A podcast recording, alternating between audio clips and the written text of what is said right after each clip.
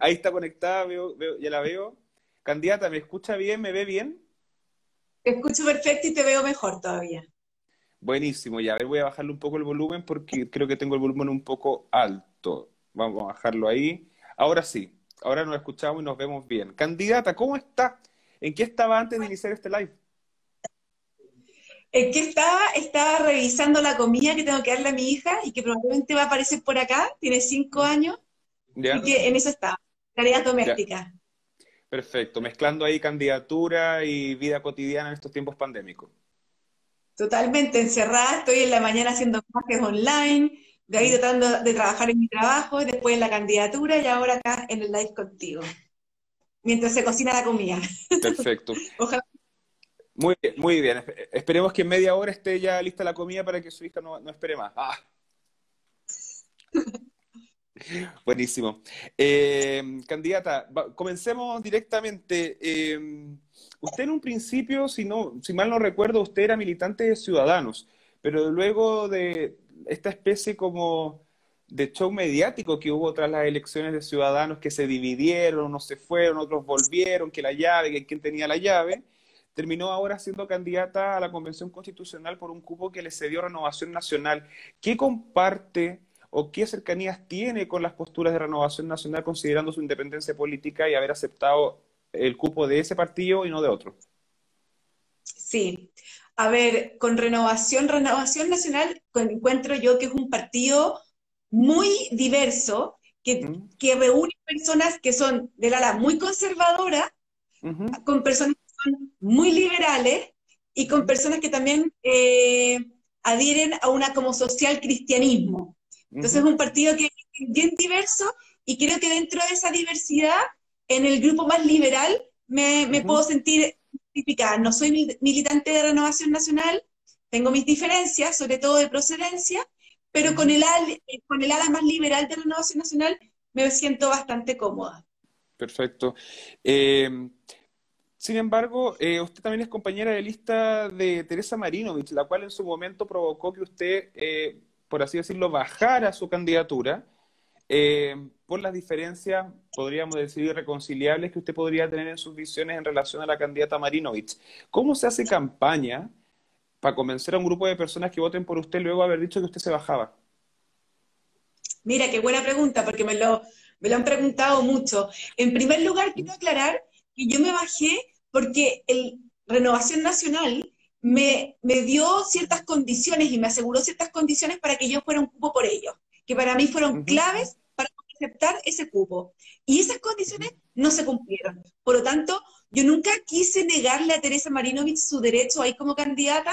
Mi problema no era ese, mi problema era que para yo ir en una candidatura con Renovación Nacional exigía ciertas condiciones y esas condiciones se incumplieron. Bueno, dicho eso, aprendí bastante en política estos últimos meses eh, y, las y las dificultades que tenemos los independientes de poder participar. Y una vez que me dijeron que no era posible que yo me bajara, porque si me bajaba yo, tenía que bajarse la lista completa de Vamos por Chile, y eso perjudicaba no solamente el derecho a los candidatos de Vamos por Chile de tener esa posibilidad de como candidatos, sino también perjudicar las posibilidades de los electores. Una lista que me parece sumamente legítima. Una vez que mi, que mi nombre iba a estar en la papeleta, consideré que lo que correspondía era hacer campaña. Por supuesto, tengo diferencias enormes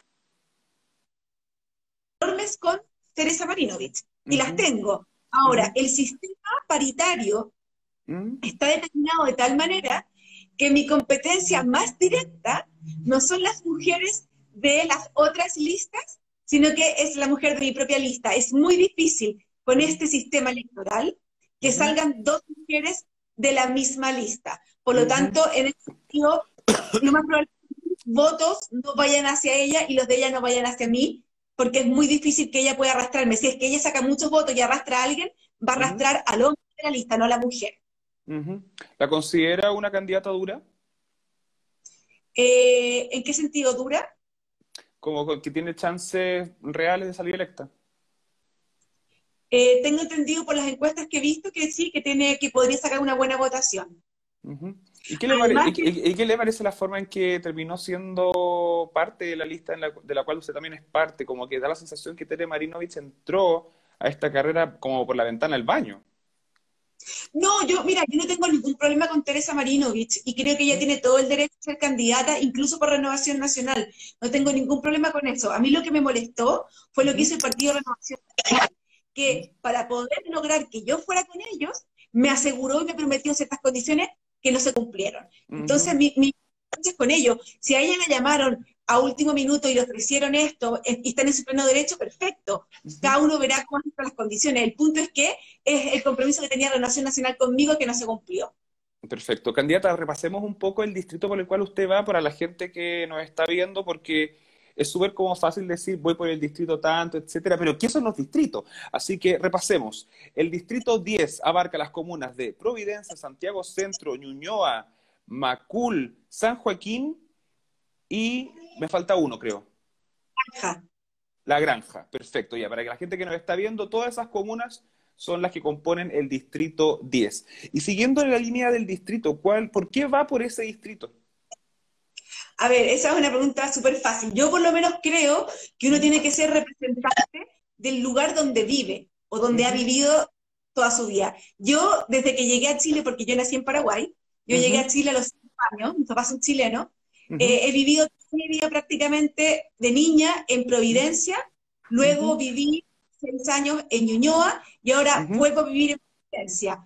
Además, he trabajado, trabajo ahora en Providencia, eh, trabajé en Santiago, además, y estudié en Macul. Mi mamá fue, nació y vivió en La Granja, por lo tanto, es un, las distintas comunas que componen este distrito me son muy familiares.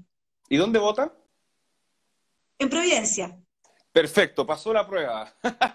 Buenísimo, porque para, para mí por lo menos, desde un punto de vista también personal y no solo de periodismo político, por lo menos yo considero base poder votar en el distrito por el cual uno se postula. Ya lo he dicho en, distintos videos criticando a, aquellos como que parecieran ser como más turistas políticos que personas con intenciones de ser representantes. O sea, Juan, de hecho, una de las condiciones para yo, ir de candidata era que yo tenía que ir por el distrito 10 porque es el distrito donde he vivido, he trabajado y siempre he estado presente. Me parece totalmente absurdo que yo vaya por Melipilla, no porque tenga ir Melipilla, sino porque yo cómo voy a representar a la gente de Melipilla si nunca he estado en Melipilla. O sea, por supuesto que lo conozco. No he vivido ahí, no voto ahí, no he trabajado ahí. No sé, me parece que no, nada que ver. Chancho misa. ¿Y qué le parece que algunos compañeros de su lista no puedan votar por ellos mismos? Eh, curioso, yo hubiese pensado que lo mínimo que uno tiene que pedirle a un candidato es que por lo menos vote en el distrito por donde va como representante, como mínimo de coherencia, ¿no? Comparto esa postura. Candidata, vamos a materia constitucional con la pregunta que le hago a todos los que asisten a estos live. Eh, pueden ser muchas las propuestas, pero bajo su parecer, ¿cuáles son las tres propuestas claves que se deben debatir en, el debate constitucional? A ver, me parece que uno de, los temas más importantes que se tiene que debatir es cómo logramos restablecer la confianza en el sistema democrático. ¿ya? Y eso significa profundizar la democracia y eso en términos simples significa darle a las personas mayor posibilidad de ingerir en la toma de decisiones. Y eso pasa serie de reformas, desde el voto obligatorio hasta la descentralización del poder, entregándole más poder a los municipios, también pasa por instrumentos de consulta ciudadana, etcétera. Creo, que es fundamental fortalecer la democracia. Usted, o sea, usted está a favor de que vuelva el voto obligatorio. Sí. Y, ese voto obligatorio, digamos, el proceso de inscripción, porque actualmente estamos en un contexto de voto de inscripción automática y voto voluntario. Eh, ¿estaríamos todos inscritos de forma automática y, obligados a votar? Sí. Ya. Habrá que discutir ahí eh, si alguien en contra de sus principios morales, no tengo idea, está en contra, bueno, tal vez habrá que hacer una salvaguarda para, para casos excepcionales, pero en principio me parece que la es la definición del autogobierno. Y el autogobierno implica tener derechos, pero también implica tener responsabilidades y deberes. Y uno de nuestros deberes como ciudadanos es participar, en los sistemas electorales donde elegimos nuestros representantes. Eso es nuestro deber. Si no lo ejercemos, se puede caer la democracia. Por lo tanto, si queremos tener un sistema democrático, eso exige la participación activa de los ciudadanos. Perfecto. También habló eh, hace algunos minutos de mayores eh, procesos de participación ciudadana directamente. Eso tiene, podrían ser, por ejemplo, a ver, plebiscitos regionales, iniciativas populares de ley. ¿Cómo, cómo lo ve usted? A ver, creo que se ha puesto mucho énfasis en los instrumentos de consulta directa a los ciudadanos, ya sea a través de plebiscitos, por ejemplo, en los cuales estoy de acuerdo en ciertas temáticas, no en otras. Por ejemplo, en temáticas más valóricas como el aborto, como la eutanasia, donde son temáticas que tú no tienes que ser experto para poder saber si estás de acuerdo o no. En cambio, en temas, por ejemplo, de energía o de, qué sé yo, son temas más complejos donde creo que es más es importante tener la, la opinión de los expertos. Pero en esas temáticas estoy de acuerdo. Pero también hay otras formas de poder darle mayor participación a las personas. Y eso pasa por descentralizar el poder. Hoy día tenemos el poder centrado en el nivel central, y entonces la región tiene muy poca posibilidad de decidir cómo quieren desarrollar su región. Tienen poca posibilidad los municipios también de desarrollar políticas locales. Y uno donde más tiene injerencia es donde, donde más puedes incidir tú, es justamente en tu municipio, en tu comunidad, en tu barrio. Por lo tanto, si tú descentralizas el poder, también estás entregando una puerta enorme de entrada a la injerencia de los ciudadanos. Le daría... ¿Le daría más facultades, por ejemplo, a, a, a, los alcaldes o a los concejales en ese sentido? Más atribuciones de todas maneras a los alcaldes. Por ejemplo, tú sabes que en temas de seguridad, tú vas a un barrio, y me he pasado un negocentro en la granja, donde tú ves dónde están los narcotraficantes, dónde están todos los conflictos y los problemas de seguridad. Resulta que el alcalde no tiene ninguna injerencia sobre la seguridad porque no tiene no tiene capacidad de control sobre las policías que rondan, digamos, el distrito y que lo cuidan. Por lo tanto, yo creo que es importante entregarle más atribuciones a los alcaldes en materia de seguridad para coordinarse mejor con carabineros y otras instituciones del Estado clave. Este es solamente un ejemplo. Hay muchos otros más donde los alcaldes debieran tener más atribuciones, pero junto con más atribuciones a los alcaldes y más recursos también para poder llevarlos a cabo, es importante también que la transparencia sea a rango constitucional y que la fiscalización del uso correcto de los recursos que le entregamos a nuestros alcaldes se fiscalice de forma correcta porque sabemos que ahí también hay mucha corrupción. Mm, perfecto. Eh, candidata, volviendo a los temas, hablamos de restablecer la confianza en la democracia, hablamos también de descentralizar el poder. ¿Qué otra propuesta considera relevante eh, para la discusión constitucional? Considero súper relevante para la, para la conversación constitucional dos, bueno, son varios aspectos, pero tiene que ver con nuestra naturaleza.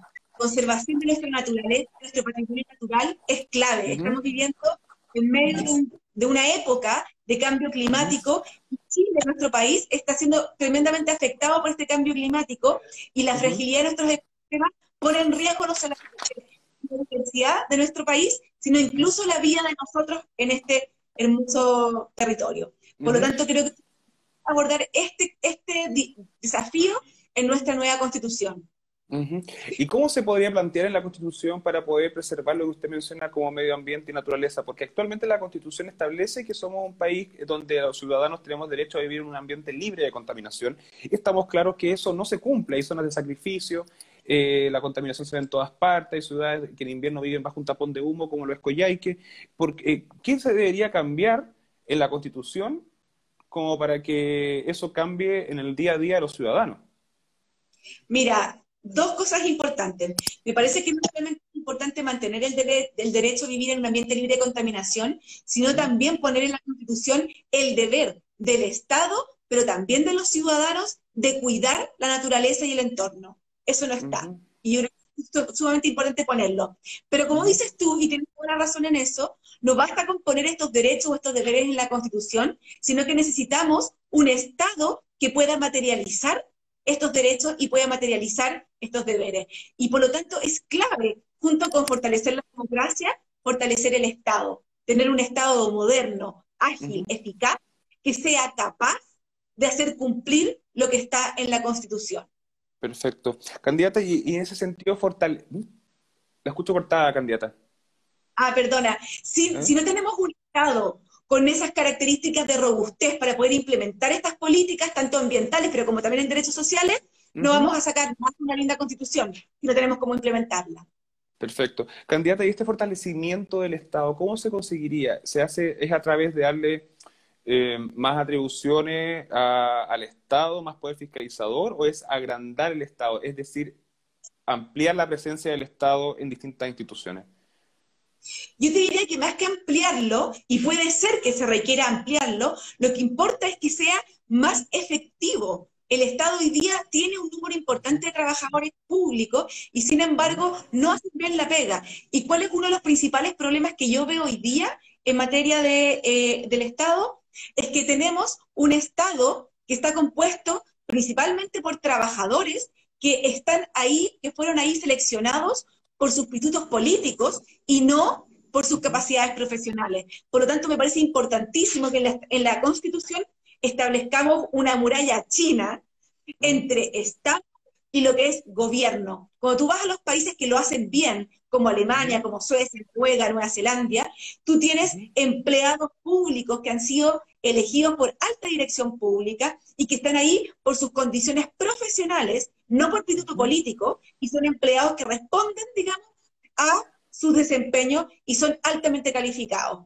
Y luego, también en esos países tú tienes gobierno y el gobierno entra con pocas personas de confianza para poder ejecutar lo que es el gobierno, pero, pero, pero, pero el, músculo, el músculo del Estado son empleados que no responden al gobierno de turno. En Chile tenemos todo lo contrario. Las personas que trabajan en el Estado han entrado ahí, por lo general por institutos políticos, y no tienen las capacidades muchas veces, y es cosa de ver los municipios, las provincias, los CEREMI, no tienen las condiciones para poder llevar a cabo como, con eficiencia su mandato. Entonces me parece a mí que es importante que la Constitución distinga estos dos niveles de lo que es el gobierno a lo que es el Estado, y que el Estado podemos fortalecer la alta dirección pública que está a nivel constitucional. Muy interesante el tema que está tocando candidata, pero para graficarlo un poco más a la gente que nos está viendo o que nos está escuchando, eh, ¿cuáles son esos cargos que se entran por pituto y que debiesen, bajo su criterio, ser seleccionados bajo alta dirección pública? Estamos hablando de los asesores de un ministro, al que te saca la foto en el registro civil. Eh, ¿cuáles, ¿Cuáles son esos cargos que deberían ser seleccionados por alta dirección pública, como para bajarlo así más, más palpable? Buena pregunta prácticamente todos los cargos, es decir, la persona que te toma la huella en el registro civil deberá estar ahí, no por instituto político, sino porque cumple con la función y está por alta dirección pública. Pero no solamente el gallo que te pone la huella o que, o que te, recibe en el registro civil o en la, en la oficina de Chile, sino que también, por ejemplo, los directores, directores de los hospitales. Tú sabes que los directores de los hospitales públicos, cada cuatro años el presidente los nombra. ¿Por qué? que nombrar en un cargo tan importante que es el director de un hospital por un tema político, cuando debiese ser un cargo que debiéramos hacerlo 100% por capacidad y competencia profesional. Sí, no, eso, eso, eso, lo tengo, eso lo tengo clarísimo. Le doy el ejemplo del hospital de Coyhaique y el Servicio de Salud de la región de Aysén, que está apoderado por dos, por, dos partidos políticos y están todos nombrados ahí. Eso lo, eso, eso lo doy con conocimiento de causa, total. Imagínate en un municipio, cada vez que llega un nuevo alcalde, tiene que sacar a las personas que son los directores de salud, el director de, educación. ¿Por qué? Si llevan ahí 15 años trabajando y lo han hecho súper bien. Si lo, si lo hace mal, lo sacas, por supuesto, pero si lo hace bien, déjalo. ¿Quiénes son los que tienen que estar nombrados eh, políticamente? Por supuesto que los ministros, por supuesto que los subsecretarios, probablemente el asesor comunicacional o tu staff más cercano de cuatro personas alrededor del ministro, pero el resto, el resto de las personas que trabajan en un ministerio, ¿verdad? O en un servicio público, tienen que estar ahí por sus competencias y no por su tratamiento político. Mm, perfecto, candidata. Para estar al servicio de la ciudadanía y no al servicio de los políticos. A propósito de nombramientos políticos, sobre, sobre aquellos cargos o trabajos que, como usted menciona, sí deben ser nombrados bajo el criterio de confianza de la autoridad electa o, nombrada. Eh, ¿Qué pasa, por ejemplo, en la situación ahora que se elige gobernador regional de manera democrática, que reemplazaría al intendente? Nos encontramos en una situación donde, que, donde va a salir electo un gobernador regional a voto popular, pero resulta que las seremías, por ejemplo, van a seguir siendo nombradas a partir del poder central del presidente de la República, a través de los delegados presidenciales. ¿Eso va a provocar un desorden de que se pongan de acuerdo si que, si es que son opositores? Bastante grave. La Constitución debería contemplar que, los, que las autoridades regionales, el gobernador regional, debiese tal vez nombrar a sus propios seremi. No. A ver, y te explico por qué. Es súper importante entender que si vamos a tener el gobierno ejecutivo del, del gobierno, ¿verdad? El gobierno, ¿ya? El presidente tiene sus ministros y sus carteras, ¿verdad? Pero para bajar la política pública a las regiones, necesita representantes en esas regiones que bajen la política pública. Entonces, el Ceremi de Educación es el que baja la política pública de educación y la implementa en la región y está en contacto con el encargado de la Agencia de la Calidad en la macrozona y con el que ve también el tema de la superintendencia de educación. Por lo tanto, es el que representa al gobierno, al ejecutivo. En cambio, el gobernador, si tuviésemos una ley bien hecha, debiera tener atribuciones distintas a las que tiene el gobierno, el ejecutivo. Por ejemplo, el desarrollo económico de una zona. Y debiera tener entonces los recursos necesarios y el personal necesario para cumplir con las atribuciones que le otorga la ley, que yo pienso que tiene que ser cómo va a desarrollar esa zona y mirar el futuro de esa zona a 10 años plazo. Pero son distintas las funciones que debería tener el gobernador a las que debería tener el gobierno. El gobierno tiene que tener representantes a nivel local, porque tiene que implementar la política pública a nivel local. Pero el gobernador debe tener otras funciones problema que tenemos hoy día es que vamos a elegir gobernadores sin funciones todavía asignadas. Entonces, eso es sumamente complejo. Candidata, ya para ir eh, cerrando, quedan aproximadamente siete, minutos, ocho minutos. Quería hablarle sobre la autonomía de las instituciones. Actualmente existe una discusión en cuanto al rol que tiene el Tribunal Constitucional, el Banco Central, etcétera. Eh, y hay distintas posturas al respecto, una de mantener las cosas como están ahora y otras y otros postulan cambiarla donde hay una mayor participación del, gobierno de turno de la política en sí. ¿Cómo ve usted esa situación sobre estas instituciones, como también Contraloría y las que mencioné anteriormente?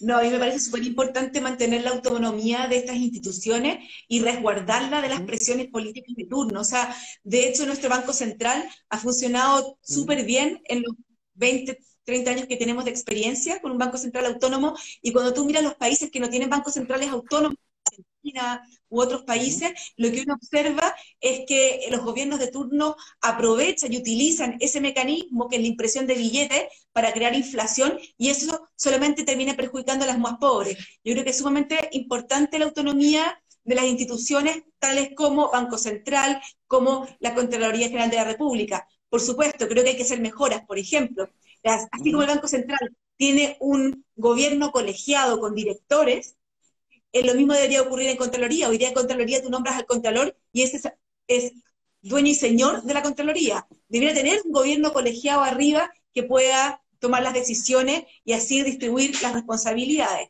Respecto del Tribunal Constitucional, yo creo en la democracia constitucional, y eso qué significa que tenemos una constitución y que las leyes que se hagan en el Parlamento tienen que respetar esta constitución. Por lo tanto, si un Congreso con una mayoría, imaginémonos en un escenario, decide terminar con la libertad de expresión, por ejemplo, ¿verdad? Con una mayoría simple, esto es inconstitucional y es importante tener un, un, instrumento que haga valer la constitución por sobre las leyes. Puede ser la Corte Suprema como en Estados Unidos puede ser el Tribunal Constitucional como en Chile. Ahí podemos buscar las distintas fórmulas, pero es importante que sea lo más independiente posible del gobierno de turno. Y en principio, a mí me gusta el Tribunal Constitucional como lo tienen muchos países en el mundo, muchos países desarrollados.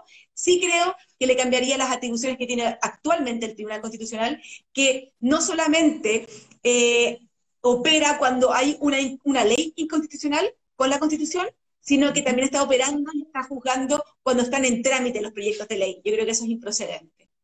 Perfecto. ¿Considera que el Poder Judicial actual de Chile es independiente? ¿Autónomo, perdón?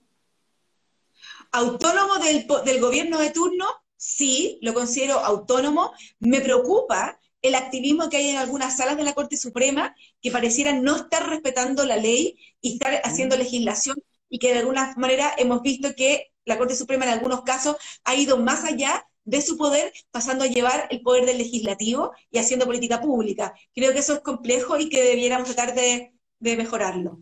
¿Cómo en qué casos? Por ejemplo, en temas de, medicamentos, por ejemplo, en temas de salud, muchas veces la Corte Suprema ha ido más allá de lo que permiten las leyes y, y ha entregado eh, medicamentos o prestaciones de salud que no están contempladas en la ley, que son sumamente onerosas y que producen inequidad, porque significa que un ciudadano obtiene ese medicamento, pero todo el resto de los otros ciudadanos no lo obtiene porque no han metido juicio. Entonces creo que es, es complicado cuando los jueces empiezan a hacer política pública. Por ejemplo, con el auge. En el auge tú sabes que por nuestro presupuesto, eh, nosotros todos los años vamos viendo cuánto más puede entregar el auge, pero hay medicamentos que son demasiado caros, que por ejemplo pueden costar más de un millón de dólares al año, para una persona solamente. Y eso no está dentro del auge, no los considera. Y los jueces en algunos casos han fallado que deben cubrirse. Perfecto. Candidata, eh, ¿me escucha? Sí, sí. Ah, perfecto. Bueno, en virtud del tiempo que ya se acaba, última pregunta que tiene que ver con el principio de esta entrevista, en relación a su salida de Ciudadano y esa elección que no, finalizó bien, digamos, con todo el escándalo que lo, que lo, que lo agarró. Eh, ¿Ha vuelto a hablar con su ex compañero de Ciudadano? Fíjate que no, después de que se robaron el partido, no me quedaron muchas ganas de, de hablar con ellos. Mira, mi, mi, incursión en la política no ha sido muy, muy bueno. En Ciudadanos, que fue la primera vez que participé y la última en un partido político, fui candidata, saqué la segunda mayoría por un voto de diferencia con la primera mayoría y resulta que las personas que se quedaron con el partido al final se terminaron robando la elección y la urna. Entonces, después de esa experiencia, eh, en un partido tan pequeñito donde éramos todos tan amigos, eh, ver la corrupción que había, no me quedaron ganas como de seguir conversando. Así que, pero todos los que nos todos los que nos fuimos de ahí formamos un movimiento que sumamos. Perfecto. ¿Y qué le parecen los candidatos que van ahora por Ciudadanos? ¿Confía en ellos? Espérate, si no estoy equivocada, creo que la Paola Berlín y Cristóbal Belolio van por Ciudadanos, ¿o no? ¿O estoy equivocada? Van por Ciudadanos. Me parecen extraordinarios los dos candidatos. Esos, conozco esos dos y a los dos les tengo mucho precio. Sé que ninguno de los dos milita en Ciudadanos, pero a los dos los conozco, los considero muy buenos, así que nada que decir por los candidatos, a los otros no los conozco. Perfecto. Silvia Izaguirre, licenciada en Filosofía, doctora en Filosofía, candidata a la Convención Constitucional por el Distrito 10, Independiente Cupo, o sea, Cupo Renovación Nacional. Muchas gracias por su tiempo y disponibilidad. Muchas gracias a ti, estuvo súper rico conversar contigo. Hasta luego. Gracias, gracias. Chao, chao, chao.